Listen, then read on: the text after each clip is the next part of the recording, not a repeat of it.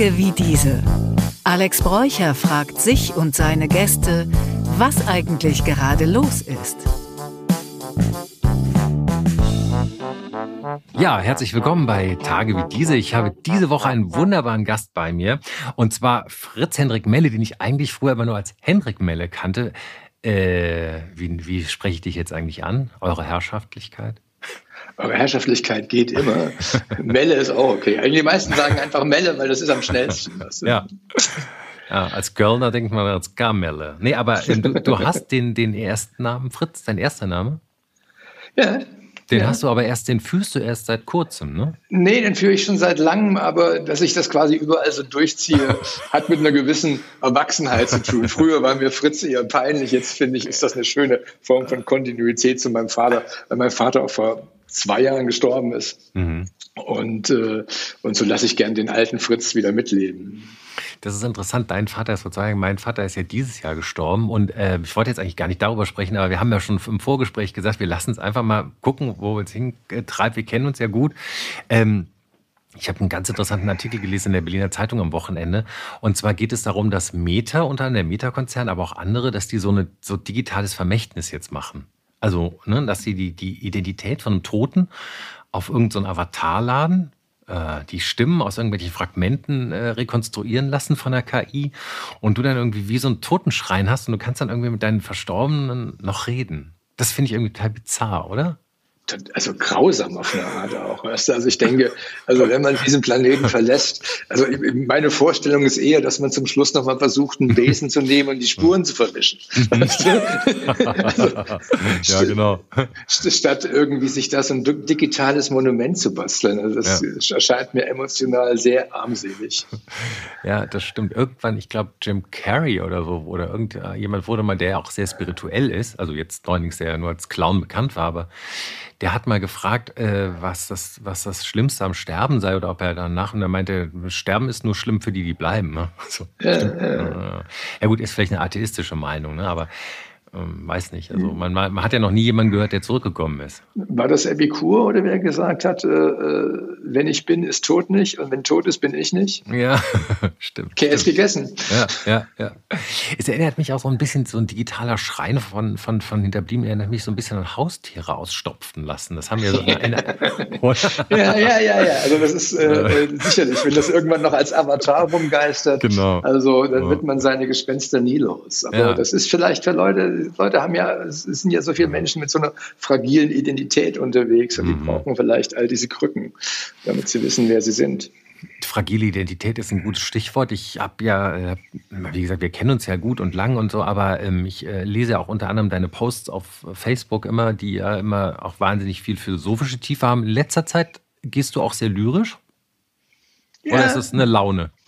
Ja, das ist, äh, also äh, als ich ganz jung war, wollte ich ja, wollte ich immer Dichter werden, so ganz mhm. klassisch. Mhm. Und irgendwie seit einiger Zeit kommt das zurück und es macht mir Freude, an so mhm. kleinen, kryptischen, in sich hermetischen Formulierungen zu arbeiten. Und da ist mhm. Lyrik ist einfach sowas, wo man weiß, äh, äh, da, da nimmt man sich völlig raus aus dem Wettbewerb um Aufmerksamkeit. Also das, ich glaube, das macht man so für sich und das finde ich, das macht mir viel Freude. Ich glaube, die werden da aber auch gut gelesen, also zumindest jetzt in deinem deinen, in deinen Social Accounts und so. Also, aber ich wollte ja eigentlich, also mir gefallen die gut und ich verstehe auch, wenn du sagst hermetisch geschlossen, die haben ja auch so was Elliptisches oft. Also die letzte, was ich gelesen habe, war so elliptisch und so schön, ja, genau, so auch symmetrisch so aufgebaut, ist schön. Aber wir waren eigentlich bei den Posts und du hast gesagt, die Schwierigkeit, äh, eine Identität zu begründen oder Leute haben Schwierigkeiten, Identitäten äh, sind fragil, hast du gesagt. So schön. Ähm, du hast ja auch ein Buch, also einige Bücher hast du geschrieben. Wir können eigentlich über jedes reden. Hm, zufälligerweise weiß ich auch, dass du gerade was Autobiografisches geschrieben hast, aber noch nicht erschienen. nee, das ist gerade beim Agenten. Da bin ich auch gerade ja. ganz, ganz aufgeregt und habe so ein bisschen Handschweiß. Ja, also ich, ich habe auf jeden Fall ja hier in der Hand äh, Stadt ohne Götter. Ich war ja auch auf deiner Lesung. Ähm, das heißt, den Untertitel eine deutsche Geistergeschichte. Für die, die es noch nicht kennen, wir werden in den Show Notes irgendwie die Möglichkeiten, äh, den Kontakt zu Hendrik herstellen und auch das Buch verlinken. Ähm, willst du ein bisschen was dafür, dazu erzählen von Leuten, die noch nicht wissen, worum es geht? Weil es ist halt, es ist ja auch ein bisschen komplexer. Ja, es ist also mhm. vordergründig geht es darum, dass äh, die germanischen Götter in, in mhm. Berlin leben. Also äh, der Wotan lebt schon seit lange auf einer Parkbank im äh, Tiergarten und will nicht mehr so richtig äh, äh, mitmachen und dem ist auch dem, das Gottsein so ein bisschen überdrüssig. Und Loki kommt zurück und denkt, es wäre jetzt äh, überall rumort, es ist Unzufriedenheit da und es gibt eine Sehnsucht nach Autorität und Führung. Mhm. Und äh, Loki will seinen alten Chef äh, nochmal animieren, da wieder mitzuspielen. äh, der weigert sich aber und insofern denkt Loki, dann kann kann er die Sache auch alleine übernehmen. Das ist, äh, ist so ein bisschen der Grundplot und es geht natürlich um, um, um Vergangenheit und ich denke so, also gerade äh, wenn man sich anguckt, was aktuell so in Deutschland los mhm. ist, die Diskussion rechts, links, mhm. äh, wir sind ganz kurz wieder vor der Machtergreifung, dann merkt man schon, dass mhm. die Geister in diesem Land immer noch äh, nicht, nicht keinen Frieden gefunden haben. Mhm. Und persönlich ging es auch ging's in diesem Buch auch um, um eine Erfahrung, die ich als Kind gemacht habe. Ich habe immer vom Krieg geträumt, ohne mhm. je Krieg erlebt zu haben. Ja. Dann habe ich rumgehört und habe mit Leuten gesprochen. Es gibt vielen Leuten, es geht vielen Leuten so in, in, mhm. in diesem Land, dass, sie, dass dieser Krieg immer noch auf einer emotionalen Ebene, so auf einer DNA-Ebene immer mhm. noch präsent ist. Und ich habe literarisch versucht, einen Weg zu finden, da rauszukommen. Mhm. Ja, jetzt weiß ich gar nicht, wo ich ansetzen soll. Ich hatte letzte Woche David Safir zu Besuch, der eine deutsch-jüdische Vergangenheit hat und der natürlich der Vater Jude, die Mutter deutsche Witwe. Und der natürlich auch äh, davon spricht, das ist ja etwas, was man in der Psychologie gerade so äh, sehr äh, stark annimmt, ob es denn an die Wahrheit ist, dass man sozusagen, dass sich äh, Trauma auch vererbt. Und vielleicht, äh, weiß ich nicht, ob es jetzt unbedingt Trauma ist, aber auf jeden Fall Erinnerung. Und du hast ja auch von diesem, von diesem Krieg geträumt. Und also du hast schön über das Buch geschrieben mit verschiedenen Ebenen. Du fängst schon an, vordergründig geht es um und hintergründig geht. Ich glaube, es hat ganz viele Ebenen. Ähm, ich, fand den Klappentext schon so lustig. Ja, Loki, der germanische Lügengott, kommt nach Jahren der Migration zurück ins heutige Berlin. Es drängt den Göttervater Wodan, den Speer Gungnir zu werfen. Doch der alte Schlachtengott will nicht mehr. Er hockt auf einer Parkbank im Tiergarten und schaut der Welt beim Vergehen zu.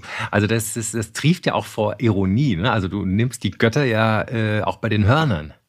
Die ja, sind ja auch wahnsinnig also, menschlich. Also, ja. Das, das, das, ist ja das Tolle an den germanischen ja. Göttern. Das waren die immer. Also auch wie die Griechen oder sowas. Ja. Die haben also, die haben gesoffen, die haben gestritten, die haben gevögelt, äh, äh, die haben sich hintergangen bei jeder Gelegenheit. Und ich meine, so eine Trickstergestalt wie Loki, mhm. die ist ja per se einfach großartig, weil die, mhm. die, die Fleisch geworden kann man bei Göttern nicht sagen, aber ja. die Idee gewordene Ambivalenz ist. Und, wir, mhm. und ich liebe Ambivalenz, weil äh, wir leben gerade jeder für sich, ich habe es hier im Hintergrund, dass jeder versucht, mhm. schwarz-weiß zu denken, gut, böse, alles mhm. voneinander abzugrenzen. Aber, aber Leben findet in den ganzen Graubereichen statt. Mhm. Und, äh, äh und das geht natürlich auch nur mit Witz und Tollerei. Und ich finde so, äh, gerade wenn die Themen ernst und groß werden, dann hat man die Pflicht, sie nicht ganz mhm. ernst zu nehmen. Ja, du, du hast jetzt schon zweimal den Bogen nach heute gespannt. Ähm, die Grauzonen, äh, du hast geschrieben, wie die neue Machtübernahme. Er hat gerade gesagt, die Machtübernahme steht bevor. Wollen wir mal kurz äh, ganz konkret in die, ins heutige, ins politische Deutschland gucken?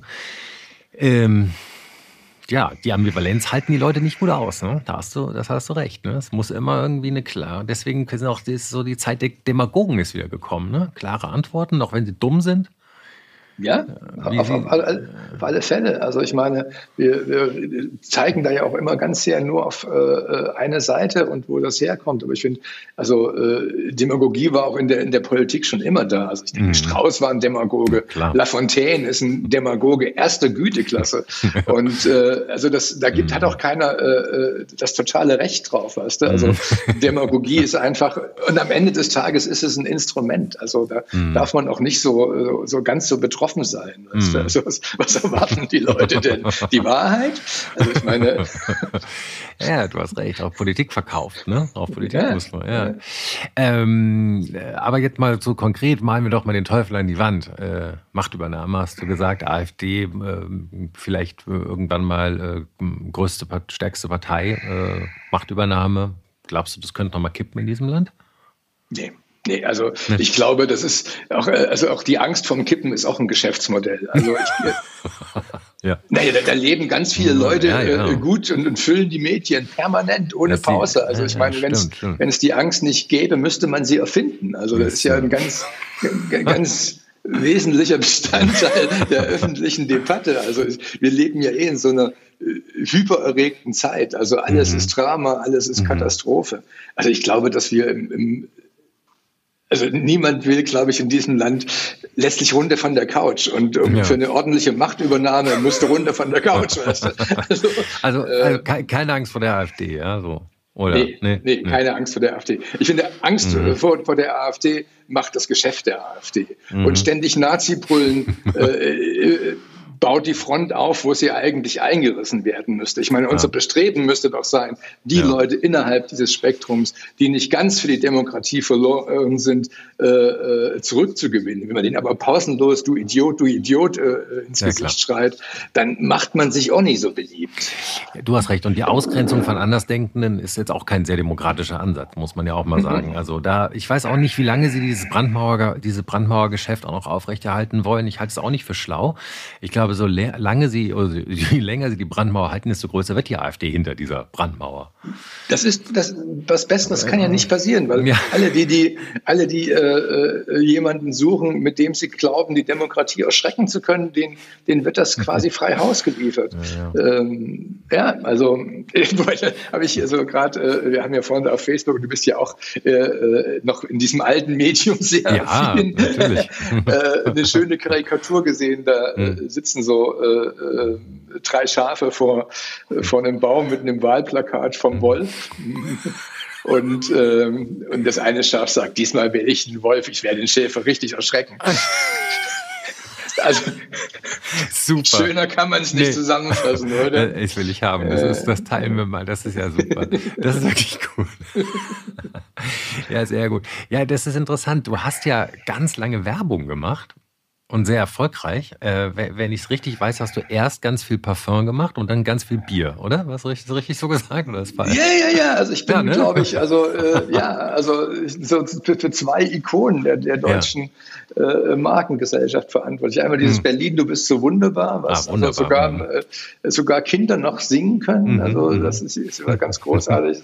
und dann diesen Duft mit den Engelchen und den Teufelchen und der, mhm. glaube ich, in den 90er Jahren der meistverkaufte Duft überall war. Wahnsinn. war in Deutschland. Apropos Werbung, äh, apropos äh, Parfüm und Bier, äh, da gibt es noch was mit etwas stärkerem Alkoholgehalt, wo du auch deine Finger mit dem Spiel hast.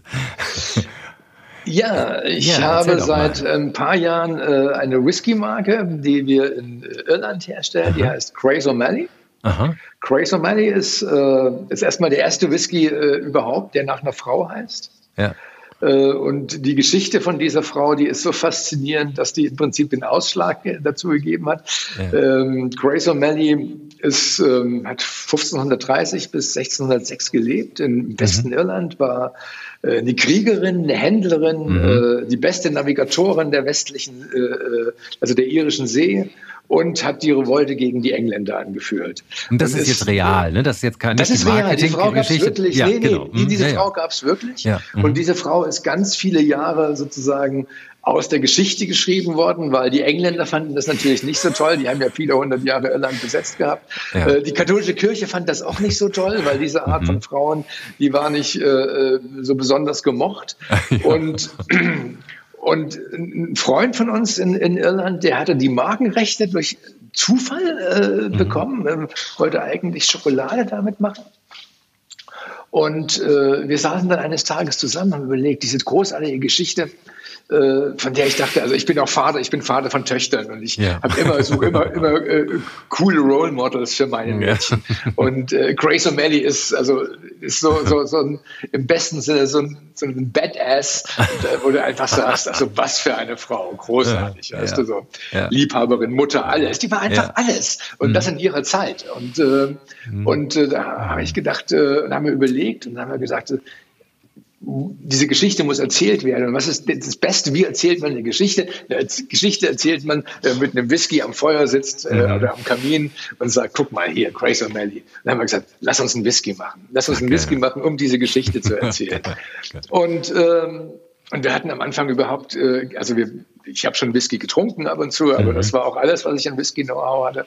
Und dann haben wir angefangen, diese Firma aufzubauen, haben uns mhm. äh, einen Supplier gesucht, haben uns Leute gesucht, die äh, Fassmanagement machen können und, mhm. und aus dieser wunderbaren, und das passte so wunderbar in die Zeit. Und, und äh, in Irland, die Leute haben sich gefreut, weil die mhm. äh, natürlich diese ihre eigene Geschichte plötzlich wieder erzählt zu kriegen auf so eine, auf so eine interessante Form und mit so einem Produkt, wo es eh eine große Affinität gibt. Ja. Und so ist die Marke Grace O'Malley entstanden. Und ja. mittlerweile ist das ein äh, äh Business. Wir sind ich glaube, in 20 Ländern äh, cool. dabei mhm. und äh, das ist ein großer Spaß und ich, ja. mir macht das eine, eine große Freude. Also äh, Grace O'Malley war, äh, ich habe ja auch gesagt, war eine Kriegerin und die hat eine mhm. eigene Armee gehabt. Es waren so ungefähr 100 Männer, äh, mit, die total loyal zu ihr gegenüberstanden, weil im Gegensatz so zu diesen typischen Hautruffs ihrer Zeit hat sie mhm. dafür gesorgt, dass die meistens auch heil wieder nach Hause kamen. Also die war wirklich smart, die war wirklich mhm. ein, guter Stratege auch, eine richtig, eine gute mhm. Führerin. Mhm. Und, und insofern sehe ich mich als einer der Männer in der Armee von Grace O'Malley, weißt du, und erzähle ihre Geschichte und verbreite ihren Ruhm. Sehr cool. Ja, und ähm, ihr habt auch irgendwie jemanden, der euch den Whisky macht, ne? Irgendwie, wie nennen wir das, den Torfmeister oder den, also ja, der Sommelier haben, oder so wie Wir haben Masterblender. Master Masterblender. Also beim Whisky sagt man ja generell, dass so 20 Prozent ist der Brand, also das, was mhm. direkt aus der Destille kommt, und 80 Prozent macht eigentlich das Fass. Und mhm. also brauchst du jemanden, der sich mit Holz auskennt, der weiß, was ein, welches Holz was macht. Und mhm. Whisky muss ja auch erst mal drei Jahre in, äh, in, ähm, Virgin Oak äh, liegen, äh, okay. um, äh, um überhaupt Whisky heißen zu dürfen. Also, also erst in, nach drei in, Jahren äh, ist ein Whisky ein Whisky, vorher ist er kein Whisky, vorher ist also, er. Äh, mhm, und Virgin Oak heißt es neue Fässer, ja? Also neue, neue Fässer, Eichen. neue, neue mhm. Eichenfässer. Ähm, mhm. Und äh, die machen sozusagen die Grundausstattung, die machen mhm. den Whisky. Und dann kommt das nochmal, wir machen zum Beispiel einen, der kommt dann nochmal in ein feuchtes Rumfass und dann kriegt er nochmal so ein bisschen Rumaroma oder in mhm. besonders flambierte Fässer. Und da haben wir ah, jemanden, ja. mhm. äh, schönerweise ist das ein Franzose, äh, Paul Caris. ähm, das ist überhaupt ein wunderbares internationales Team, was da an diesem mhm. Projekt arbeitet. Und äh, insofern haben wir da, ist der zwar unser, äh, sind wir irische Whisky, aber eigentlich ist das ein, ein sehr europäischer Whisky, also ein Gemeinschaftsprojekt. Das macht große Freude. Ah, das finde ich interessant. Ich bin ja nicht so, äh, ich bin ja nicht so beleckt mit Whisky, aber äh, ich weiß halt beim Wein, im Rotwein zum Beispiel, da gibt es ja auch die Idee, ne, wenn man den in in ein Eichenfass packt, dann kriegt ihr das Barrique. Ne? Also dann genau. hat er auch diese, dieses Holzaroma, was du ja schon riechst. Also schmecken ja eh, aber auch, und, und, das gilt ja auch als hochwertig. Und wie du schon sagst, die Lagerzeit hat ja dann auch ganz viel damit zu tun, wie viel von diesem Holzaroma da reinrutscht. Eigentlich total interessant. Ne? Also wahrscheinlich hat man früher mal einfach das Zeug liegen lassen und gemerkt, schmeckt besser, wenn es so lange an dem Holz liegt. Ne? Absolut, es entwickelt mehr ja. Eigengeschmack und ja, dann genau. wirklich wie die Hölzer, also äh, dann so ein bisschen Cherry Cask und noch das, mhm. jenes. Mhm. Und, und eben vor allen Dingen auch so, du kannst so, so spielen, indem du äh, wir machen auch was mit, mit, mit Rotweinfässern, weißt du, wo der ah, ja. nochmal reinkommt mhm. und so. Mhm. Und, und dann, das ist so eine richtige Kunst. Und, und Paul sagt immer, das ist, ein Whisky zu machen, ist wie ein Film zu drehen. Das geht so über die ganze Zeit und du erzählst eine epische Geschichte im Geschmack.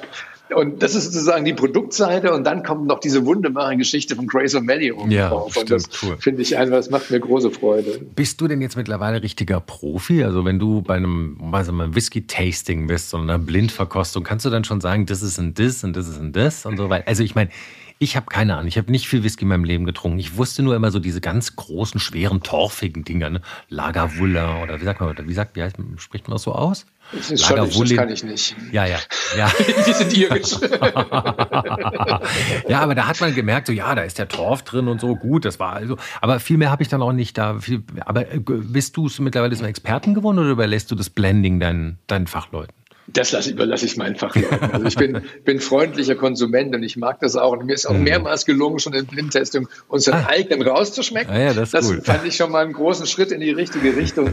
Aber äh, also so, so, so Spezialistentum in dieser Form ist, ist überhaupt nicht mein Ding. Mhm, also ja. ich bin eher immer generalistisch unterwegs. Also. Stimmt. Da fällt mir übrigens ein, über was wir noch gar nicht geredet haben, äh, was hier vielleicht auch ganz gut passt, ist ja dein letzter großer Roman vor der Stadt ohne Götter ist ja Wurst. Genau. Über Wurst haben wir noch gar nicht geredet. Ist bei Berliner Schwarzkopf und Schwarzkopf Verlag erschienen und es heißt so schön äh, auf Amazon immer kein Kochbuch. Ja. Sondern es ist ja eine, eine ah, oh, da willst du es willst kurz erzählen, um was es geht, und, äh, bevor ich es jetzt zusammenfasse? Oder, ähm Mach du mal. Okay, ich würde sagen, es ist eine Geschichte ähm, über einen Werber, der ähm, in, in, der Midlife-Crisis alles verliert, im, im, im, totalen Selbstmitleid ist und dann auf einmal jemand auf ihn zukommt, der äh, ihm ein Angebot macht, sagt, ich möchte dass Wurst sexy wird. Und er so, bist du blöd, Wurst ist nicht sexy. Und er sagt, genau, jeder isst Burger und all der ganze, all das ist schick. Nur Wurst hat so ein schlechtes Image. Ah, der Werber total am Ende, glaubt dann am Ende, äh, hat er quasi gar keine Chance mehr, kommt irgendwann mal so im Kopf aus dem Sofa raus und denkt, ach komm, ich mach's halt scheiß drauf. Und dann wird's ein richtiger Brenner. Er entwickelt eine super Kampagne.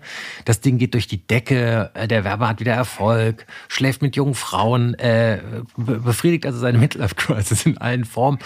Und äh, am Ende twistet es aber so, also es ist quasi, es ist, es ist eine große Kritik an der, an der, äh, der, an der, an der sozusagen zum Kult er, erhobenen Ernährungsphilosophien und Religionen drin.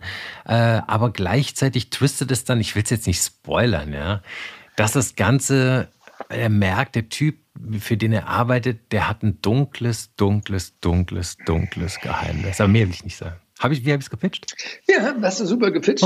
Hast du super gepitcht. Also was mich, was mich, als ich das geschrieben habe, war, äh, war das erste Mal, dass so diese auch diese ganzen, diese ganzen seltsamen Strömungen der Empörten, der Enttäuschten äh, auftauchten. Mhm. Und äh, was ich in Wust versucht habe, ist eigentlich wie eine Bauanleitung, wie man so eine, so eine, so eine Gegenbewegung baut, ne, indem man sagt, äh, und das kannst du ja auch, wir haben ja vorhin schon über Medien gesprochen, ja, kannst du genau. ja überall beobachten. Also es geht gar nicht mehr darum, dass man äh, von allen gemocht wird, sondern es geht darum, darum, dass man sich die richtigen Feinde macht. Wenn man sich die richtigen Feinde macht, dann kriegt man automatisch auch die richtigen Freunde. Und insofern äh, ist das auch so ein Spiel mit Tod und Sex und, und alles, was da reinspielt. Und es ist extrem politisch unkorrekt.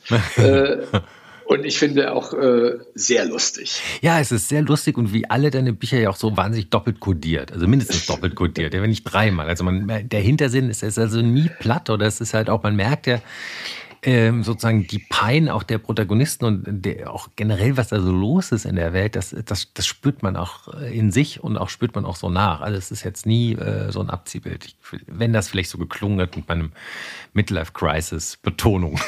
nee, ich, äh, was, was mich also mich nicht interessiert, ist irgendeine Form von Betroffenheitsliteratur. Ja. Also ich finde, finde die, die, die Aufgabe von Literatur ist da auch einfach ein bisschen kühler nach vorn zu denken und auch, äh, auch über Grenzen zu gehen, weil was soll sie sonst, weißt du? Also ich meine, ja, man muss schon so ein bisschen Butter bei die Fische packen. Das stimmt. Mutige, unangepasste Literatur, dafür stehst du auf jeden Fall. Das finde ich cool.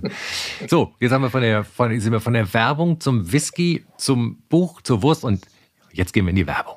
Ja, aber es hat, hat, Spaß gemacht. Ich bin ja letztlich über die Literatur zur Werbung gekommen. Ich war als ich noch so ganz jung war und, und so voller Euphorie, äh, da äh, bin ich mal nach Klagenfurt zum Wettlesen eingeladen äh, oh, worden. Gleich die höchste Klasse, ja so. Mhm. Ja, ja, das war mhm. so nach meinem ersten Roman und, mhm.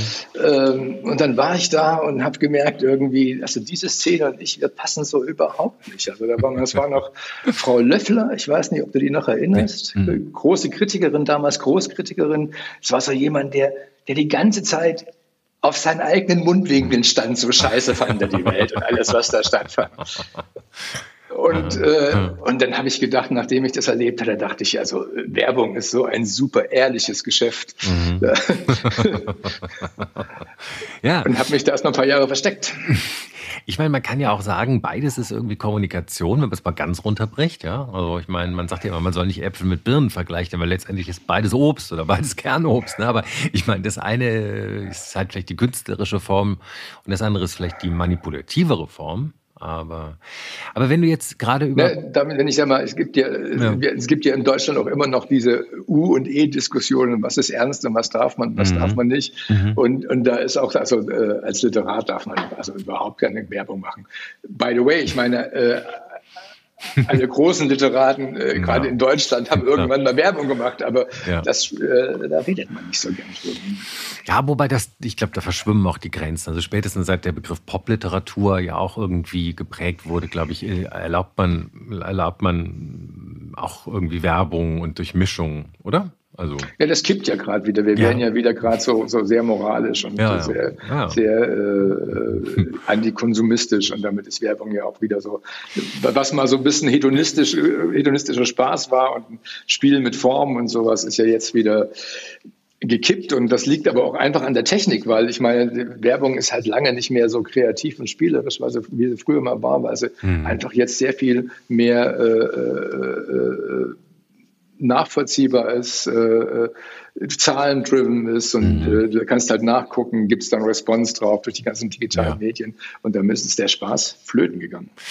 Ja, ne, es muss, ist auch so, Werbung hat doch so viel politische Correctness abbekommen. Das ist ja, natürlich auch, äh, aber ähm, interessant, dass du sagst, dass Hedonismus, äh, was ja im Grunde immer so den, ja, den, den Klang des naiven Spaßhabens hatte oder des unbeschwerten, des unbeschwerten Genießens, ähm, dass das jetzt so, auch das, dass, dass das so politisiert wird, dass man ja im Grunde, da ist ja dieser Begriff der Scham drüber, der Konsumscham, der Flugscham, das ist ja so darüber gegossen worden, ne? wie, so ein, wie so ein Glanzmantel. Äh, der alles, alles, was Spaß macht, erstmal erstmal im schlechten Gewissen anhaftet. Ja. Ich glaube, ich glaub, wir sind raus irgendwie ne, von der Generation her, oder? Aber deine Kinder? Vielleicht, wir, die, die, spüren wir, das, oder? Äh, nee, also nee, die, äh, die, die, nehmen das zur Kenntnis, aber ja. äh, also das ist ja, also diese gerade Flugscham, das war ja so ein, auch wieder so ein rein mediales Thema. Also ja. ich habe gerade vor 14 Tagen die Zahlen gelesen vom letzten Jahr. Noch nie sind so viele junge Menschen ja. geflogen wie im letzten Jahr. Also ja, den, äh, allen, den Fluggesellschaften geht es prächtig und die Tickets werden viel teurer verkauft als vorher. Genau, genau. Und aber was da, was da einfach passiert ist, ist, mhm. ist so eine institutionelle äh, Schizophrenie wird da entwickelt. Ne? Mhm. Also äh, wir haben diese Haltung und wir leben dieses Leben. Und das muss gar nicht unbedingt mehr Berührungspunkte haben. Weißt du so. Ja. Jetzt haben wir eben über äh, Politik und Propaganda gesprochen und über Werbung. Was ist denn für dich der Unterschied zwischen äh, Propaganda und Werbung? Ähm, also Propaganda also in der Wurzel her ist es das Gleiche. Ja. So, so. Und äh, Propaganda hat halt äh, äh eine wesentlich negativere Konnotation. ja. äh, aber im Ende geht es äh, bei allem darum, äh, eine Einstellung zu ändern, einen Impuls zu erzeugen. Äh, und da muss man sich nichts vormachen. Also mhm. im Prinzip ist das Wortklauberei. Ja, ja, genau. Ich, ich, ich habe nämlich auch darüber nachgedacht, als du es gesagt hast, ist Propaganda nur politische Werbung. Aber dann habe ich so gedacht, dann hast du den Hedonismusbegriff eingebracht. Und ich dachte, sowas Hedonistisches hat Politwerbung ja selten. Ja, so ja. genießen Sie Ihre Zeit auf dem dicken Bauch von Helmut Kohl. Das, das ist es ja nie. Andererseits gibt es ja sehr viele Untersuchungen darüber, dass es äh, in der Politik wesentlich weniger um Inhalte geht, sondern vielmehr um, um Emotionen und Identifikation, als man eigentlich denkt. Ne? So. Also, ja, absolut. Also ich ja. meine, wir sind, wir sind halt, äh, und, und davon, da geht's ja beides, also sowohl in der Politik als auch, wir sind halt äh, äh bauchgetriebene Menschen. Also am, am ja. Ende des Tages sind wir immer nur dabei, Post zu rationalisieren. Wir haben ja. eigentlich eine Entscheidung getroffen und, im Bauch und dann suchen wir gute Gründe, warum diese Entscheidung richtig ist. Genau. Also und, meine Oma hat immer gesagt, so dieser, der, der Kohl, das ist so ein feiner Mann. so, da war der Käse gegessen. Meine Damen und Herren. Abend. ja, super. Ja, irgendwie, äh, ich habe heute gelesen im Spiegel, da hieß es irgendwie, dass, es, dass man sich große Gedanken gemacht äh, in der Umfrage, dass so viele Leute rechte Tendenzen sozusagen zeigen und sogar sechs, sieben Prozent der Befragten auch ganz klar gegen Demokratie sind und für eine Diktatur. Da dachte ich immer so, hm, interessant, dass sie das wundert, weil ich dachte, sie haben so, so einen Bodensatz, hat man ja irgendwie das Gefühl, gab es immer, ne? Der hieß mal NPD, der hieß mal Republikaner. Ähm, es ist vielleicht jetzt ein bisschen lauter geworden durch die sozialen Medien ne? oder durch die, durch die ja, Resonanzverstärker in den, in den einzelnen, auch na, dadurch, dass negative Nachrichten so verstärkt werden.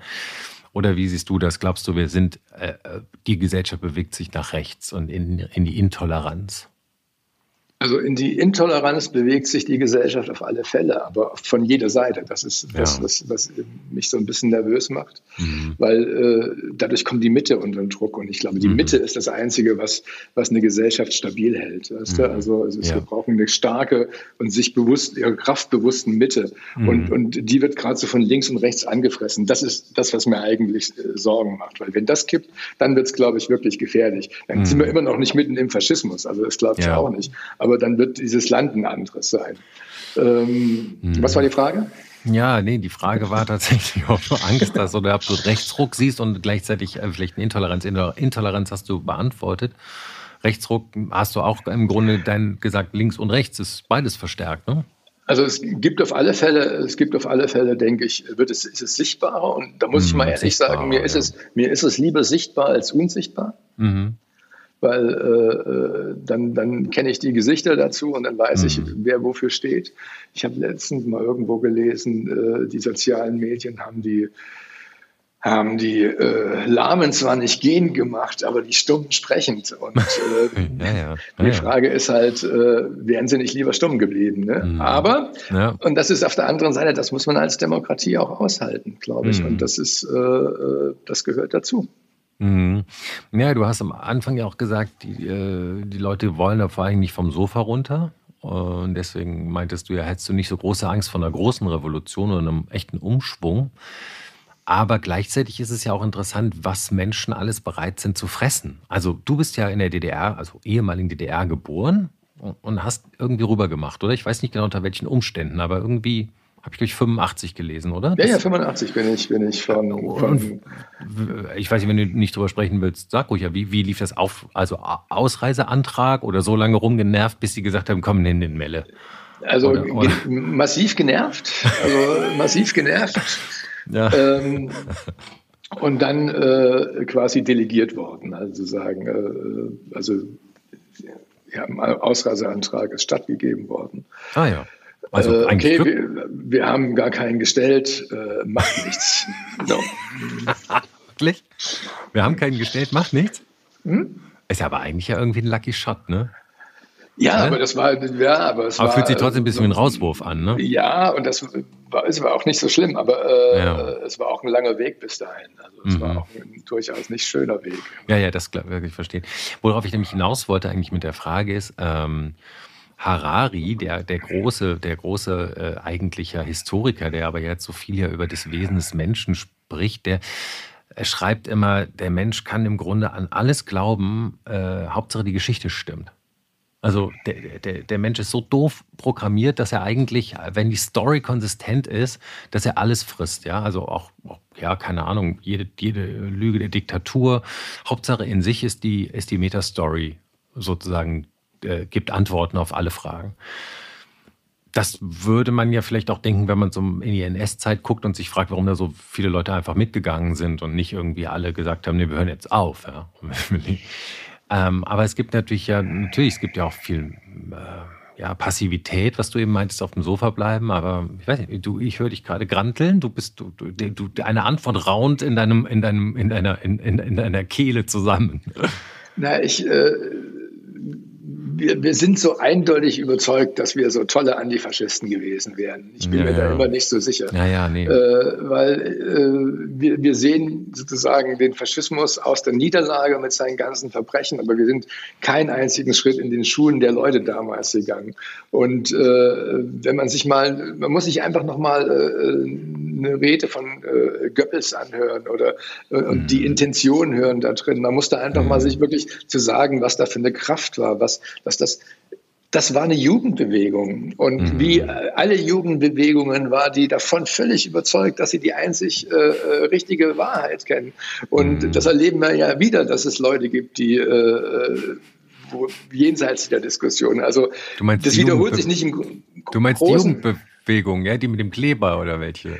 Whatever, weißt du? Also Leute, die einfach wissen, dass das die einzige Wahrheit ist und dass man für diese mhm. einzige Wahrheit äh, Opfer bringen muss und im Ernstfall auch äh, sterben muss. Und wenn man so weit ja. ist, dann hat man einen bedenklichen Schritt gemacht. Also wir sollten einfach von unserer Arroganz weg. Und ich glaube, das ist auch das, weswegen wir mit dem Faschismus nicht klarkommen. Mit dem, warum der immer noch als große offene Wunde mhm. äh, äh, da ist. Weil, weil wir ihn nicht ernst nehmen. Weil wir glauben, wir wären immun, alle immun, und zwar auf verschiedenen Ebenen. Mhm. Aber wenn man sich, wenn man sich das mal wirklich anguckt und wenn man sozusagen sich in diesen Kontext setzt und nicht, das weiß ich jetzt, und ich habe das aus der Geschichte.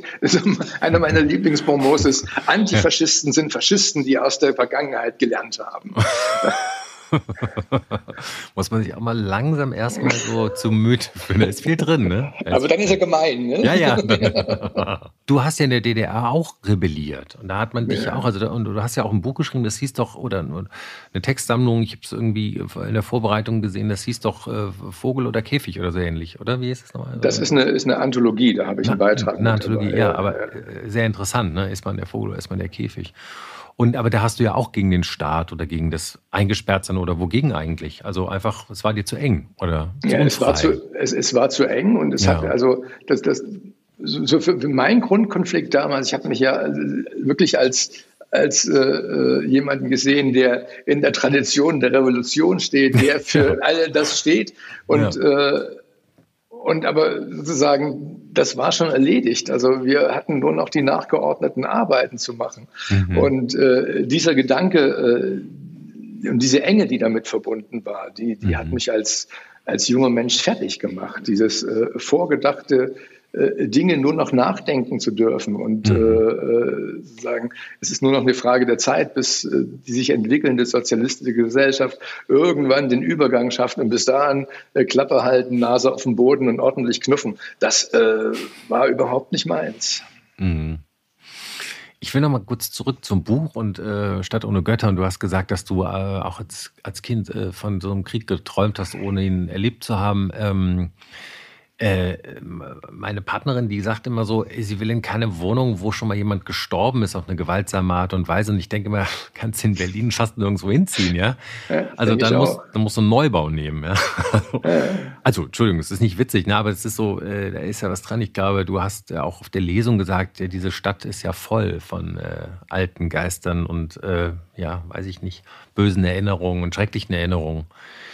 Ähm, Glaubst du an Geister? Bist du also auf so eine spirituelle Art und Weise oder glaubst du sogar, sind sie vielleicht ganz was anderes als spirituell? Sind sie sogar für dich real existent? Also ich sehe mich selbst als einen sehr spirituellen Menschen.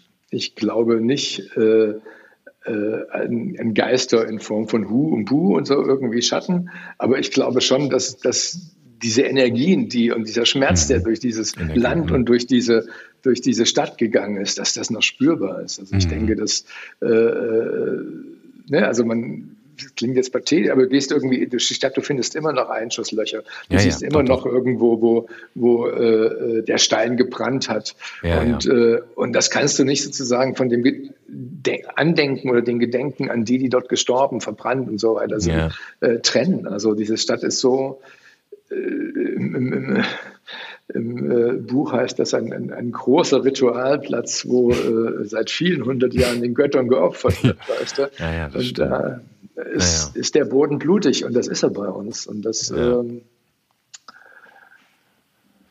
ja, aber ich meine, das also, ich meine, wir haben ja jetzt relativ lange Frieden gehabt. Ne? Ich meine, wenn man jetzt mal überlegt, wenn man, sagen wir mal, die Zeit nach der Wiedervereinigung ist ja noch nicht so sehr lange, ja, 30 Jahre plus, das ist ja noch nicht so ewig. Und natürlich Frieden gab es auch, aber es war ja trotzdem dann auch, wie du gesagt hast, vielleicht eine Situation des Eingesperrtseins äh, oder eine Unfreiheit. Ähm, wie siehst du das heutzutage? Meine, wir haben da einen großen Krieg, da ist nur ein Land dazwischen, Polen, unser Pufferland. Ähm, wie betrachtest du diesen, diesen Krieg? Macht er dir Sorge? Kommt er hierher? Was denkst du darüber? Also wenn wir denken, er geht uns nicht an, dann mhm. glaube ich, dass er herkommt. Mhm. Vielleicht nicht gleich mit Panzerspitzen oder sowas, mhm. aber sozusagen dieses, diese, diese virulente Aggressivität, dieses, äh, dieser Rollback, der auch dabei ist, dieses mhm. äh, Empire-Denken. Also ich meine, es ist ja also alles, was, was momentan so aus, aus, aus Russland kommt, ist ja so so in der Wolle gefärbt, imperialistisch und stolz darauf. Ja, total. Das, das, das hat mich am Anfang, also ich habe das gar nicht mehr für möglich gehalten, mhm. ganz ehrlich. Also mhm. ich, äh, äh, und insofern beunruhigt mich das sehr. Und auf der anderen Seite ist das aber auch etwas, wo wir uns, glaube ich, verhalten müssen und wo, wo wir müssen überlegen müssen, was ist unser Beitrag und was sind wir bereit, äh, äh dem entgegenzustellen. Ja, also mhm ich denke immer, es gibt ja so die, die sehr friedensbewegten äh, äh, und ich denke dann immer, also über diese Leute hätte sich auch der Führer sehr gefreut, weißt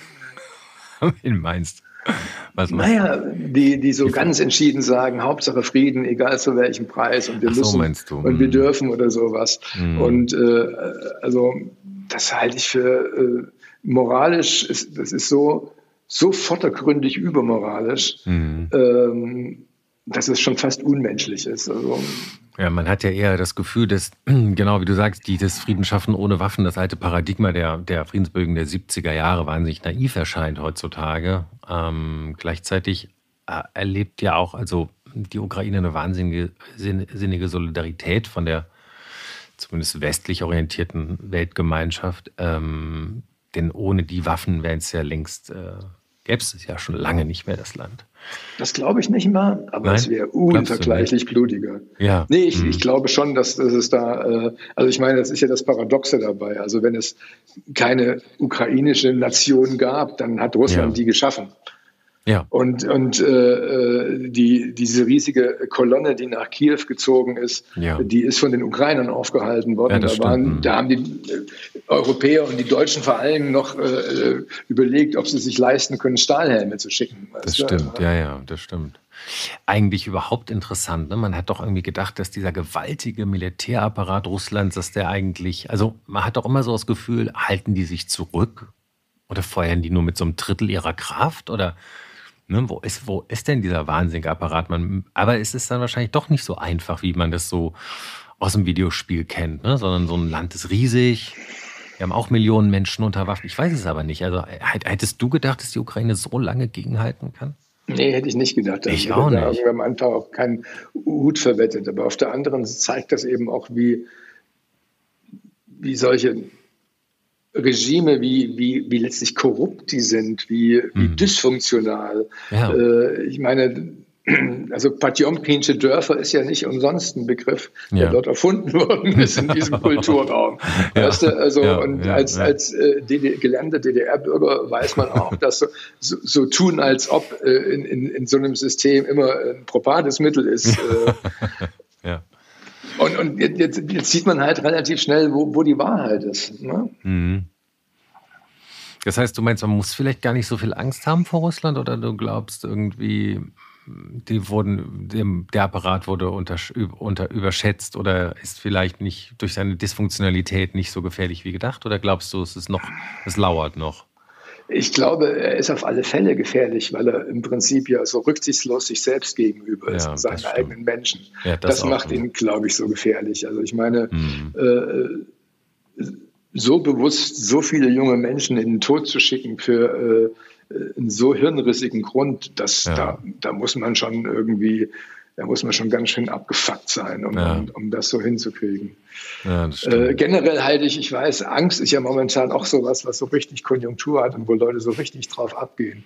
Ich halte Angst für nie für einen guten Ratgeber. Ja, ich meine. Angst löst einen atavistischen Reflex aus. Angst treibt den Blutdruck hoch, macht die Blutgefäße eng und, und, und äh, löst Fluchtreflexe aus. Und verengt den Blick. Und, und verengt den Blick, ja. Und die Denkfähigkeit. Und entweder die Herde rast weg und trampelt sich nieder oder die mhm. Leute verbuddeln sich. Mhm. Und ich glaube, alles das, was momentan, was uns äh, äh mit dem, was wir momentan konfrontiert werden, ob das mhm. Umwelt ist, ob das politische Sachen ist, ob das äh, militärische Bedrohung ist, braucht Gelassenheit und einen klaren Blick. Mhm. Ja. Ja, ja, das ist interessant, dass du siehst. Also, ich weiß nicht, ob du es verfolgt hast, aber Deutschland äh, wollte ja diesen Raketenschirm, diesen Raketenschutzschild aus Israel anschaffen, der dort als Iron Dome bekannt ist. Äh, ich glaube, das eigentlich Arrow 3 heißt oder so. Und äh, das hat ja Israel exklusiv, dieses System ähm, gegen anfliegende Marschflugkörper von Palästinensern, aber auch vor allen Dingen natürlich Angst vor Iran. Ähm, und das ist aber entwickelt mit den USA und die USA mussten dem Geschäft zustimmen und haben sie jetzt.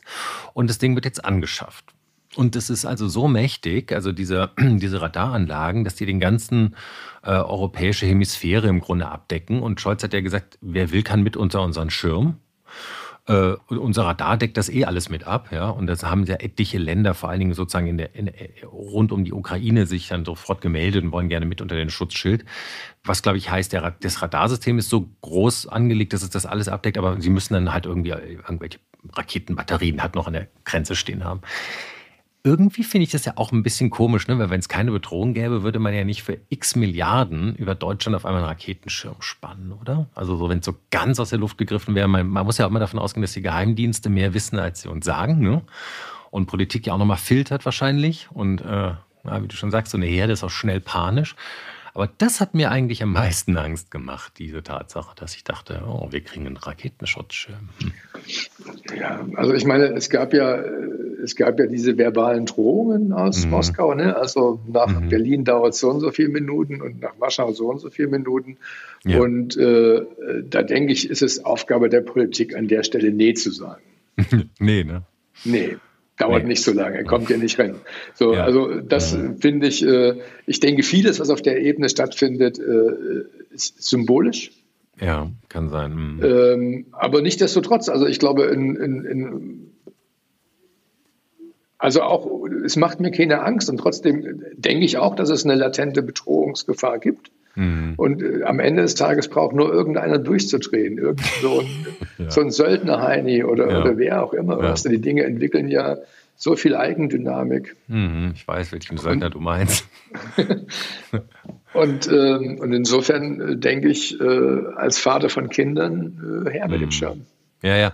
Und trotzdem und, nicht panisch werden. Ja, ja, genau. Und es gab ja auch immer mal wieder Unfälle von irgendwelchen Systemen. Also es gab ja immer mal wieder auch so einen Launch von irgendwelchen Raketen oder Abschüsse, wo irgendeine Abwehrrakete gedacht hat, es ist ein feindliches äh, Flugzeug und hat es vom Himmel geholt. Gab es ja, nicht so oft, aber gibt es auch immer mal wieder. Also vor so Kettenreaktionen ist man ja auch letztendlich nicht gefeit.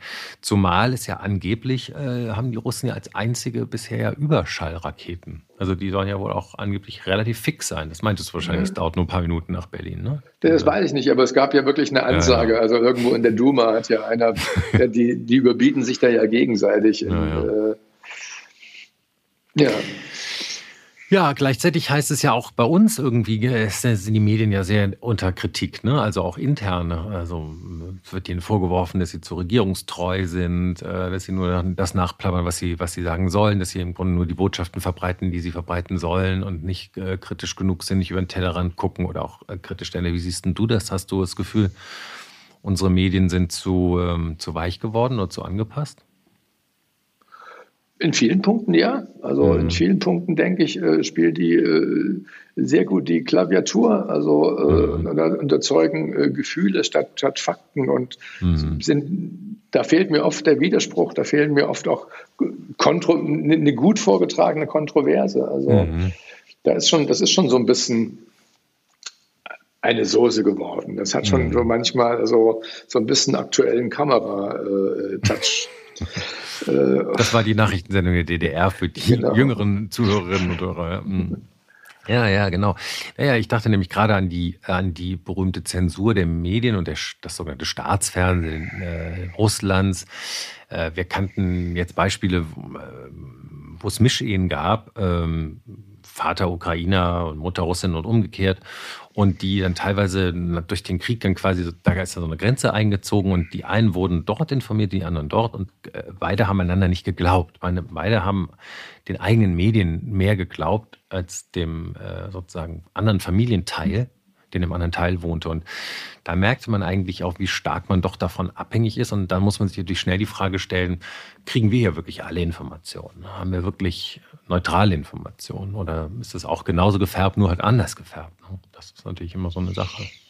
Ja, und die Frage ist auch, wollen wir alle Informationen? Also ja, ich meine, wir sind eh schon so mit zum Overload ja, von, von Meinungen. Also ich denke so, ich versuche immer so ein bisschen immer mehr so ein bisschen Medien-Detox zu machen. Ja, ja, das Beste, was wir machen können. Ja, du hast dir netterweise heute auch für uns noch Zeit genommen, nämlich morgen geht es für dich richtig zum Detoxen. Genau, ich du. gehe morgen ins Zen-Kloster nach Buchenberg. Toll. Und das, das heißt Zen-Kloster, das ist Zen-Meditation. Kannst du ein bisschen was dazu sagen, ein paar Sätze so, wenn du magst? Ja, sehr gern. Also, mhm. ist, also ich meditiere seit ungefähr 20 Jahren. Mhm. Ähm, und Zen ist halt die, die japanische Spielart äh, äh des, des, des, Buddhismus, also der, der, buddhistischen Meditation. Und ähm, das ist Daijin-Zen, das ist Herzgeist, das, ist ein, eine, das gehört zum Rins, zur Welt des Rinzai-Zen. Und das mhm. ist was, was äh, sehr stark auf den Körper auch fokussiert. Also mhm. äh, sozusagen in der eigenen, in der eigenen Erdmitte des Körpers anzukommen und, und Körper und Geist zusammenzuführen, statt es zu separieren und zu sagen, mhm. ich bin nur Geist oder sowas. Und das gibt ein großartiges Gefühl von innerer Ruhe und, und bei sich selbst zu Hause sein. Mhm. Äh, und ähm, das ist ein, ist ein Zustand, der ist, denke ich, äh, der nimmt sehr viel Druck raus, sehr viel Stress mhm. raus und äh, hilft einem einfach auch mit der Welt klarzukommen. Und äh, mhm. was ich am Zen sehr schätze, ist, dass er sehr der Welt zugewandt ist. Ne? Also es ist äh, was, was eben auch im Alltag funktioniert. Okay. Du kannst wie, es einfach wie? mitnehmen, die Ach so, äh, mhm. ja. jeden Tag einfach ein bisschen meditieren. Ich sitze jeden Morgen mhm. von sechs bis sieben eine Stunde und danach mhm. stehe ich auf und danach irgendwie geht's mir gut und ich bin irgendwie mhm. äh, auf, eine, auf eine gelassene, kann mich gelassen dem, dem Tag stellen. Und ähm, es hat wenig sozusagen mit, mit, mit Glaubensbekenntnissen oder mhm. Ähnlichem zu tun, sondern ist vor allen Dingen eben äh, eine Technik, eine Technik, die einem hilft, sich selbst zu managen und damit eben auch äh, vielleicht ein bisschen mehr äh, Freundlichkeit und Gelassenheit mhm. in die Welt zu tragen. Mhm. Ich habe in den 90er Jahren mal so ein Buch gehabt, so ein kleines Schwarz-Weiß-Buch, das hieß Zen und die Kunst des Bogenschießens. Ja. Ich glaube, das ist vielleicht nicht ganz diese Spezialform, die du machst, aber da ging es auch schon darum, ein ganz kleines Buch, äh, dass man sozusagen bei diesem Spannen des Bogens und die Konzentration, das erinnerte mich so ein bisschen daran, wie man es äh, so hört, dass es beim Golfspielen gemacht wird. Man darf sich nicht zu stark auf den Ball konzentrieren. Ich bin kein Golfer, aber man muss trotzdem konzentriert sein. Also man braucht so eine Mischung aus Konzentration und Leichtigkeit.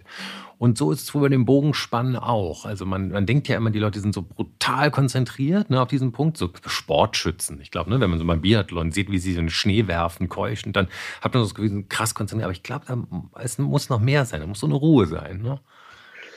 Ich glaube ja, also die, mhm. die innere Ruhe ist die Voraussetzung dafür, dass du triffst. Du hast ja, ja genau. die, die, Möglichkeit, einfach loszulassen und mhm. am Ende eben auch den Pfeil einfach loszulassen. Mhm. Aber, und das ist nochmal, also ich glaube, Zen und äh, was auch immer in dieser Welt zu Hause ist, du kannst noch so viel lesen, am Ende musst du deinen Hintern aufs Kissen ja, bringen ja, und genau. musst sitzen. Das mhm. ist eine Praxis. ja, und geht es nicht auch eigentlich ein bisschen darum, so ein bisschen die Welt zu vergessen? Weil letztendlich, ich meine, in dieser Welt da liegt man hier in der Großstadt, man, ist, man muss verschiedene Dinge machen, weil es halt einfach das, die Umgebung ist verlangt, äh, man muss arbeiten gehen, man ärgert sich, man hat Verkehr, es gibt Stressoren, die von außen einen, äh, man, man, man braucht Kleidung, äh, ich weiß nicht, man ist an tausend Dinge an, abhängig und, und, und eingebunden. In, und ist es nicht vielleicht auch die Reduktion auf das Wesentliche, einfach nur mit seinem Körper sitzen, atmen? Ja, aber, aber halt nicht vergessen, ne, sondern einfach mhm in, in, in dem, was ist, präsent sein mhm. und äh, äh, nicht reagieren. Wir sind ja pausenlos, also was, so als Metapher, pausenlos juckt uns was und pausenlos kratzen wir. Mhm. Und plötzlich stellt man fest, wenn ich nicht kratze, hört es auch auf zu jucken. und dann bleibt die ganze Energie bei mir. Ja, und, äh, und dann merke ich irgendwie, wenn ich das oft genug gemacht habe, juckt das dann irgendwann auch gar nicht mehr. Weißt du, was ich meine? Es, es hört ja. nicht nur auf, sondern auch neues Jucken entsteht weniger oder ja. so. Also ja. Das ist die Form von Gelassenheit. Also ich glaube, dass das Ziel oder das, also mein, ich kann ja nur für mich sprechen, ich bin ja mhm. auch nur ein, äh, äh, äh ein Praktizierender, aber es, ähm, diese Form von Gelassenheit äh, zu entwickeln und der Welt so gegenüberzutreten, dass man sie wahrnimmt, äh, äh wach wahrnimmt, aber äh, jede Entscheidung, die man äh, trifft, bewusst trifft und weg aus diesem Automatismus, aus diesen mhm. Reflexen kommt, mhm. aus diesem Zucken, Zacken, Machen, Konsumieren, hier gucken, da rein, gucken, da. Und, mhm. und dann geht die ganze Energie nach außen. Aber das einzige Glück, was wir wirklich finden können, liegt in uns. Mhm. Und, äh, und der Weg dazu ist, der, der führt durch die Stille. Da, das ist meine Erfahrung und, und äh, ich glaube, dass, und das Schöne ist, es, es kann jeder einfach machen. Es gehört so mhm. wenig dazu. Am Ende des Tages ein Kissen. Ja. Und vielleicht ein bisschen, ein bisschen Anleitung, oder? Und ein bisschen Anleitung, klar. Ja. Aber weißt du, ist so, guck ja. mal an, was wir alles so tun um unsere Freizeit und was wir lernen und was wir an Equipment brauchen ja, und so weiter klar. und so fort. Ja, weißt du? Und ich denke so, wie einfach werden. Ja. Einfach werden, das ist vielleicht das, äh, die bessere Formulierung, nach der ich gesucht habe. Dem ja, und ähm, wie lange, du gehst richtig lange, ne? du gehst tagelang, eine Woche oder du bist richtig, du gehst richtig raus, oder? Du gehst in dieses. Ja, das, sind, das sind sieben Tage. Ja. Sieben Tage, äh, geht morgens um vier los. Um vier? Ja. Wow. Vor dem Sonnenaufgang. Der Butter ist dann früh aufstehen. Und äh, es ist toll, es ist schön. Es ist Schweigen, es ist Stille, es ist viel mhm. Natur. Mhm. Kannst du uns ein bisschen mitnehmen, also wie so ein Tag aussieht? Ein bisschen äh, für die geneigten Interessierten. Also beim Daishin ist das so, dass es morgens mit einer Stundenmeditation anfängt. Mhm. Dann ist eine Stunde. Mhm. Danach äh, gibt es eine Rezitation, das Hayashinyo, das ist äh, das Herzsutra. Mhm. Ähm, sozusagen einmal kurz die, die Technik äh, auch beschreiben, worum es eigentlich geht, nämlich, mhm. dass wir erkennen, dass Form Lehre ist und Lehre Form, dass es da keinen Unterschied gibt. Ähm, und dann gibt es eine Teezeremonie ja, jeden schön. Morgen. Das ist wunderbar. Das ist, das ist alles sehr formell, das ist sehr mhm. strukturiert. Und ich, ich bin ja jemand, also so mit meiner Vergangenheit, und du hast es vorhin erzählt, so ich war also mhm. viele Jahre lang ein Troublemaker und äh, äh und habe mich gegen jede Form geweigert ja. und fand Form immer doof. Und plötzlich so mit zunehmender, zunehmendem Erwachsenwerden stellt man fest, dass Form Freiheit bedeutet, weil du musst dich dann nicht drum kümmern, wie siehst du aus, was ziehst du an, wie mhm. bewegst du dich, sondern du machst einfach die Dinge und und dadurch, dass du nicht darüber nachdenken kannst, hast du diese unglaubliche Freiheit in dir.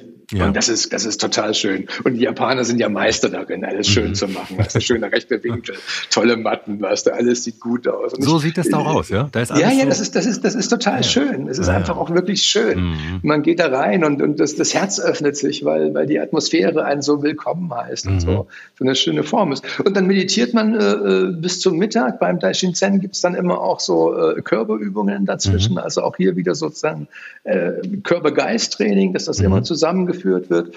Und äh, dann gibt es ein Mittagessen, äh, das man gemeinsam schweigend einnimmt. Mhm. Dann gibt es eine Pause und dann wird wieder meditiert. Mhm. Und Ganz schöne Form. Mhm. Und wann gehst du dann zu Bett? Wahrscheinlich mit einer Abendmeditation? Hungrig oder gibt es vorher noch ein Essen? Also äh, also da im Buchenberg wird also verdächtig lecker gekocht. Da, oh. da, da, da, da, bin ich schon immer so, dass ich denke, abends ja nicht so viel essen. Ich bin eh so jemand, der immer abends das so möglichst einschränkt, weil, äh, weil der Körper einfach wesentlich sich besser erholt und entspannt, wenn er wirklich ja. leicht ist. Mhm. Ähm, aber es gibt also nach dem Abendessen wird nochmal meditiert mhm. und dann ist eigentlich so gegen zehn der Tag zu Ende. Naja, wenn man um vier aufsteht, ist ja auch ja, um zehn. Genau.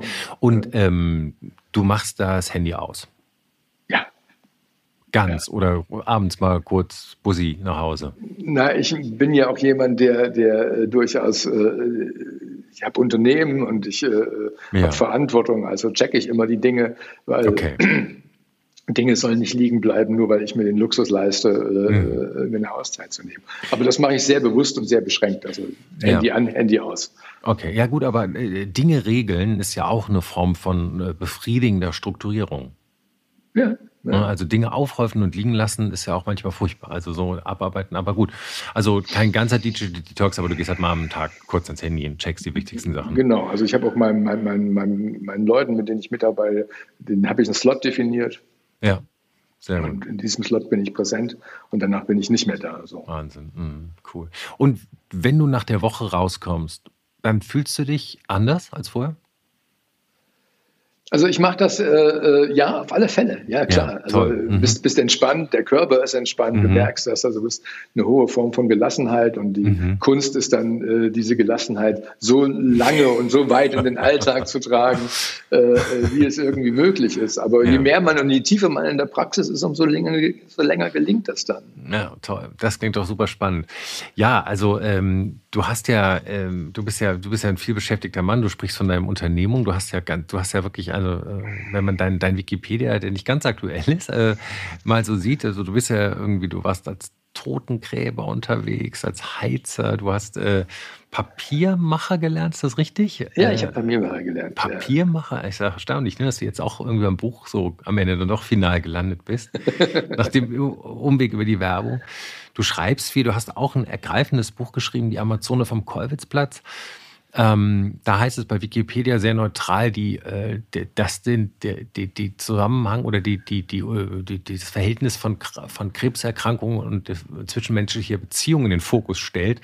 Das ist ja sehr abstrakt. Ähm, ist ja auch ein Buch, was viele Leute berührt hat und in letzter Zeit durch die Bewegung, glaube ich, auch. Ne? Also, ähm, wie, wie, heißt die? Du, ihr, habt doch, ihr habt doch so eine, eine Bewegung äh, unterstützt, äh, Yes for Cancer, oder wie heißt es? Äh, yes, we can. Yes, yes, we can, sir. Yes, we can, sir. Das ist so ein, ist eine Plattform für, also ja das Buch ist eigentlich ein Buch äh, über meine Frau und über mhm. die Krebserkrankung meiner Frau mhm. und äh, gegen alles, also alles das, was ich so mache, ich, ist nichts gegen, gegen das, was äh, Uta macht. Ja. Die ist, äh, finde ich, so einer der wirklichen Game Changer. Mhm. Äh, meine Frau hatte, also Uta hatte vor zwölf Jahren äh, Brustkrebs, sehr aggressiv. Mhm. Äh, hat sich äh, beide Brüste entfernen lassen, hat nicht wieder aufgebaut. Mhm. Und, ähm, und ich war 12, 15 Jahre, die Zeit ist so schnell, aber, aber ja. damals war, war Brustkrebs noch was, was eher so die Krankheit genannt wurde und im Verborgenen gesprochen ja. wurde. Und die Frauen haben Perücken getragen, damit das nicht auffällt, wenn durch die Chemo die Haare ausgehen. Ja. Und das war alles eher, und die Hilfe äh, bei Brustkrebs war eher Schminktipps zu geben, damit man trotzdem aussieht. Und, und Uta hat damit einmal so Tabula Rasa gemacht und hat mhm. äh, Fotos gemacht, Fotoserien, hat ihre äh, Narben gezeigt mhm. hat Frauen eingeladen, ihre Narben zu zeigen, hat das öffentlich zu machen, gemacht. Und das hat wirklich, äh, wirklich die Wahrnehmung verändert und hat mhm. so vielen Frauen so geholfen. Und äh, also das ist, ist, ist eine so tolle Leistung. Und ich mhm. äh, habe einfach versucht, meinen Beitrag damit äh, äh, zu leisten, indem ich denke, es gab eine äh, Begegnung im, im Krankenhaus damals. Ja. Ich bin ich habe mich um die Kinder gekümmert, meinen Job gekümmert. Uta war im Krankenhaus. Mhm. Und wenn immer ich Zeit hatte, bin ich ins Krankenhaus gefahren, äh, um Uta zu besuchen. Und dann sagte irgendwann eine der Stationsschwestern zu mir, sagte, ich finde das so toll, was Sie machen. Es gibt Männer oder die meisten Männer hier, die besuchen ihre Frauen gar nicht mehr nach dieser Operation. Und ich dachte irgendwie, was, für Drecksäcke. Also ehrlich, ich war, ja, mhm. ich war so empört und, äh, mhm. ja. und ähm, also weißt du, das ist so, so im Kleinen so unmenschlich. Mhm. Und, ähm, und insofern ist dieses Buch auch, auch, auch eine, eine Liebeserklärung an meine Frau mhm. und eben auch zeigt, dass es trotzdem nicht einfach ist, weißt du? Also ich meine, äh, nee, einfach Fetzen fliegen immer. Ja, nee, und natürlich ist es nicht einfach und es ist immer noch eine der, äh, schlimme, lebensbedrohliche Krankheit. Äh, wir sprachen ja auch über unsere Väter, meiner ist dieses Jahr ja auch auch an Krebs verstorben, äh, kam mit einem Lungenkrebs, der dann überall in metastasiert ist. Und das ist halt auch einfach oft ein Killer.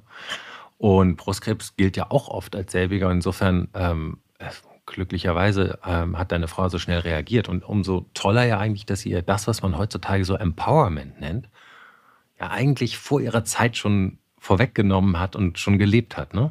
Absolut. Also, ja. also oder? Ja. Das ist ja. Deswegen sage ich auch Game Changer, ja. weißt du, so wirklich zu sagen, einmal, so geht das auch und plötzlich. So geht das auch.